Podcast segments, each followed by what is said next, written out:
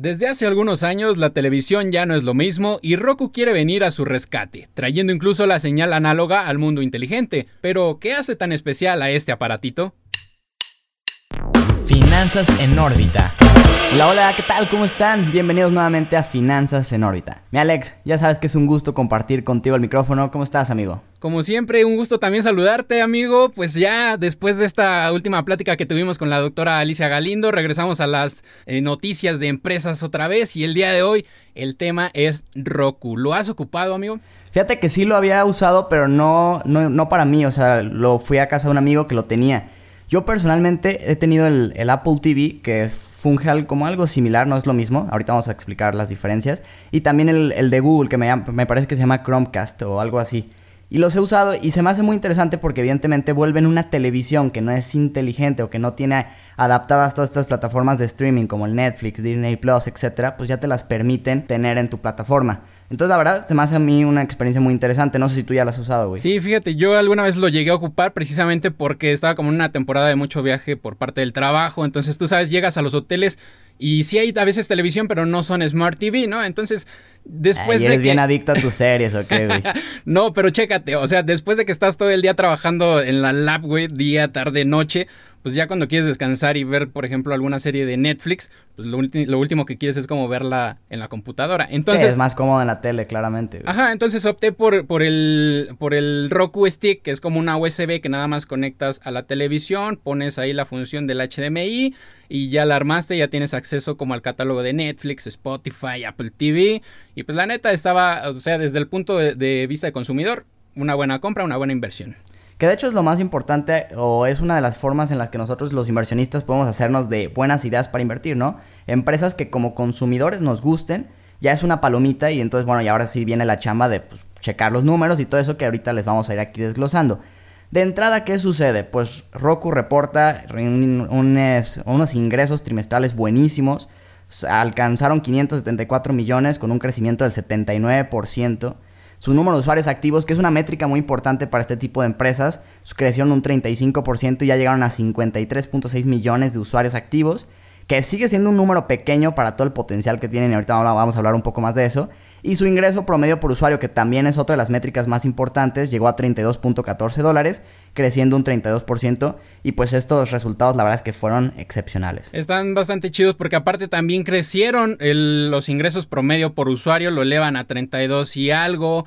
Eh, aparte también tienen perspectivas muy buenas para el siguiente año, donde están esperando que incluso los ingresos netos lleguen a 615 millones el próximo año, perdón, el próximo trimestre, incluso hasta una ganancia bruta de 300 millones a punto medio, ¿no? Entonces... Que hay que, hay que decir ahí que la, la comparación del próximo trimestre va a ser más fácil porque en el segundo trimestre del 2020 muchas empresas que pagaban publicidad lo dejaron de hacer por la incertidumbre que estaba causando la crisis del COVID, que acababa de empezar y, todo lo que nadie sabía, ¿no? Todo era muy nuevo y muchos recortaron el presupuesto de publicidad, que Roku genera mucho a través de ese, presupuesto.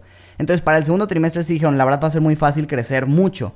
Ya para la segunda mitad del año quizás se vuelve un poco más difícil porque fue cuando ya vimos todo el crecimiento de las plataformas de streaming y entonces la base de comparación va a ser un poco más difícil pero eso no quita que a largo plazo siga siendo una empresa que tiene mucho potencial para seguir creciendo, pues la verdad es que muchísimo. Y aparte, o sea, más allá del, potencial que tiene de crecimiento, también la confianza que está generando, porque, o sea, en este programa hemos hablado inclusive ya, por ejemplo, de ATF, que los hemos tratado de explicar tanto gestión activa, gestión pasiva, en algún momento por allá del episodio 71 estábamos hablando precisamente del éxito que estaba teniendo Katie Wood con el ETF de, de Ark Innovation, perdón, y que bueno, en ese momento estaban apostándole por un 3% de participación dentro del ETF, hoy en día ya le apuestan más, le incrementaron a un 5% en posiciones, entonces esto también le da bastante credibilidad al proyecto y le da perspectivas también bastante seguras al, inversionista. Claro, siempre es buenísimo tener inversionistas que saben lo que están haciendo detrás de una empresa porque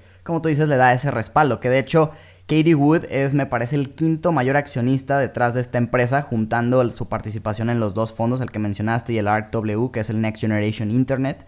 Y pues, o sea, esto lo pone por detrás de empresas del calibre como Vanguard o BlackRock, que obviamente como gestionan muchísimos ETFs, en casi todas las empresas son los principales accionistas, lo cual entonces pues habla de toda la credibilidad que le ve esta gran señora, esta gran inversionista, pues a la empresa, que yo también creo que va a tener un futuro, pues excepcional. Sí, aparte que, por ejemplo, el modelo que tiene también está bastante interesante porque, o sea, además de que te permite que tu televisión, por ejemplo, que tiene señal análoga, se vuelva, por así decirlo, Smart TV, eh, tiene dos modelos de negocios que están bastante llamativos. Uno que es el modelo SVOD, que son los sistemas de video bajo demanda sin comerciales, que es eh, prácticamente el hecho de integrar estas plataformas tipo Netflix, tipo Disney Plus al servicio que dan. Y otro que es el modelo AVOD, que es el video bajo demanda, pero aquí con publicidad, donde ya entra precisamente hasta su canal original de Roku Channel. Y bueno, lo están explotando bastante chido porque aparte de todo tiene bastante aceptación cualquiera de los dos modelos en una, en una región importante como Latinoamérica. Sí, o sea, por ejemplo, su canal, el Roku Channel, tuvo en Estados Unidos más de 70 millones de audiencia en el último trimestre. O sea, es muchísimas personas. Y es que sabes que está muy interesante que yo estaba viendo que en promedio un paquete de televisión en Estados Unidos te puede costar unos 75 dólares. Entonces, la realidad es que si tú compras tu Roku, tienes ya un canal de como si fuera televisión donde vas a ver realities, deportes, películas, etcétera, todo gratis con anuncios como si fuera tele. Pero además puedes desde ahí contratar todos los servicios de streaming que tú quieras, como Netflix, HBO, Amazon Prime, etc. Y que te vas a seguir ahorrando dinero aunque contrataras la mayoría de ellos porque sigue siendo más barato que los 75 dólares que pagabas en promedio. Entonces ahí yo creo que tienen una ventaja competitiva impresionante si me preguntas. y aquí chécate otra, otra cosa. Eh, es, es, uno de los eh, canales que más se vieron el año pasado en Estados Unidos.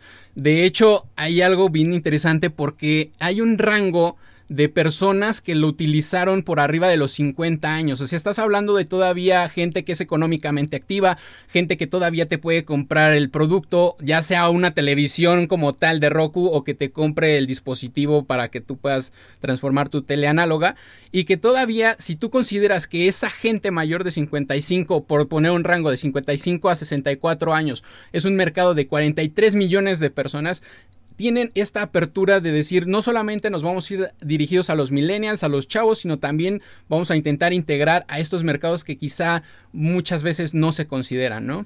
Ese mercado se me hace interesante, pero a mí se me hace todavía mejor el hecho de que están acaparando también un mercado de, de 18 años a 49, justo tantito antes del que tú mencionas, que ya para los que pagaban publicidad en televisión se está volviendo muy difícil segmentarlo, porque ya casi en las televisiones, o sea, la gente ya más joven realmente ya no ve televisión de cable, ya ve más streaming, entonces le está dando ahí esa oportunidad de decir, sigue siendo ese tu segmento, pues a través de mí sí puedes llegar a ellos y yo sé que están viendo mi plataforma, lo cual se me hace padrísimo. Que ojo ahí, o sea, también yo le veo un posible eh, caso de que eh, los llegue como a trabar en operaciones, precisamente es el modelo de la televisión tradicional como la conocemos, ¿no? Esta que ya dejamos de ver eh, desde hace muchos años.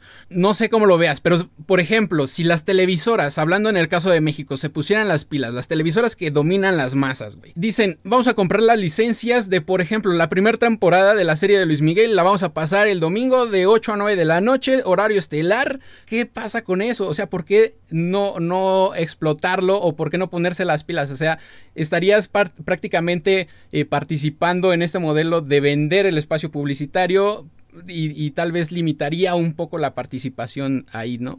No, hombre, al contrario, yo lo veo como suponiendo, siguiendo tu caso, que digo, no creo que puedan comprar los derechos de la serie de Luis Miguel, pero bueno, suponiendo que lo pudieran hacer, Roku podría decir, lo puedes ver a través de, de, mi plataforma y nada más le pagas a estas televisoras por, por verlo. Y si no lo quieres ver y si no quieres pagar, aquí tienes todo mi contenido gratuito o tienes los otros sistemas de streaming. Y si las televisoras dijeran, no, yo quiero que vean a fuerzas la serie de Luis Miguel, podrían pagarle publicidad a Roku para que aparezca en sus anuncios y la gente diga, oye, está buena, la quiero ver, y entonces la contraten a través de Roku. Por eso me encanta esta empresa, porque no llega a competirle a toda esta guerra que se está haciendo en el streaming de Netflix, Disney Plus, sobre todo estas dos principales que están gastando un lanonón en contenido original, porque evidentemente es la única forma de retener a sus usuarios. Y Roku te dice, ¿sabes qué? Yo con mi modelo de negocios que está basado en publicidad, en comisiones por las suscripciones y en, ya están empezando a generar también contenido original, yo con este modelo, yo le abarco todas las áreas y yo no compito realmente con ninguno. Todos pueden estar aquí conmigo. Ahora sí que es como la Suiza de la, del streaming, ¿no? Yo me llevo bien con todos, todos vénganse acá y todos ganamos. Entonces a mí se me hace eso increíble. Y que aquí hay otra cosa, eh, ahorita mencionando esta parte de la competencia tanto del streaming como del modelo de la televisión tradicional, es que por ejemplo, de acuerdo a datos del Instituto Nacional de Estadística y Geografía, que desde hace mucho tiempo conocemos nada más como el INEGI, el 96% por ejemplo de la población aquí en México, por poner un mercado importante, tiene televisor. Estás hablando de algo más de 115 millones de personas, de estas el 76.5% lo tiene digital, o sea, son cerca de 88 y algo millones de personas que a la vez, o sea, estás hablando que hay un mercado potencial que Roku nada más en este país podría aprovechar que son 32 millones de personas que o te pueden comprar un televisor o te pueden comprar nada más el dispositivo.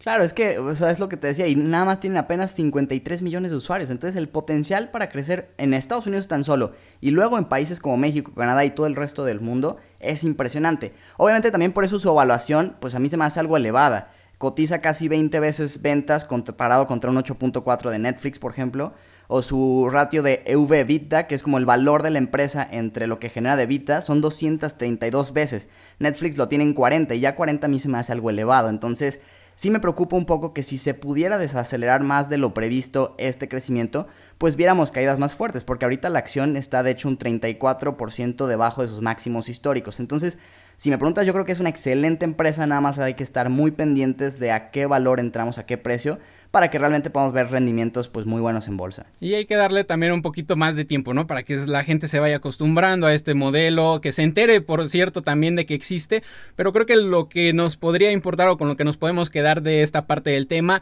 es que o sea, hoy es cierto, tenemos hoy en día un alto nivel de, servicios de streaming contratados, televisión por cable incluso, pero Roku está aprovechando todo lo que tiene, de hecho tiene una oferta de 100 mil eh, propuestas de contenido, la característica de que lo puede portar fácilmente el individuo lo hace muy llamativo. Entonces, las alianzas que hace van a ser bastante interesantes, hay que verlas, hay que darles chance de cómo crecen. Pero vámonos a la parte de las acciones ganadoras y perdedoras. Rafa, ¿qué tenemos de ese lado? Pues mira, ahora entre los perdedores traemos a Enphase Energy Inc., que cayó un 11.70%. Esta empresa pues está dedicada completamente al sector de la energía solar y cayó realmente junto con todos sus competidores de esta misma industria por la, los temores que se dieron de la alza en la tasa de referencia. Y es que esta empresa invierte proyectos a muy largo plazo que muchas veces se evalúan trayendo los flujos que van a generar a valor presente. Entonces a una mayor tasa de referencia pues va a valer menos el valor presente de esos flujos y por eso son muy sensibles a los cambios en las tasas del mercado. Otra de las que más cayó esta semana es Paycom Software Inc. con un 14.78%. Principalmente se debió a una percepción por parte del mercado de que la acción estaba algo sobrevalorada y por lo tanto decidieron tomar utilidades. Y la que más cayó fue Etsy Inc. con un 16.74%. Esta plataforma de comercio electrónica, enfocado principalmente a productos artesanales, creció sus ingresos netos en una cantidad impresionante, 1048%.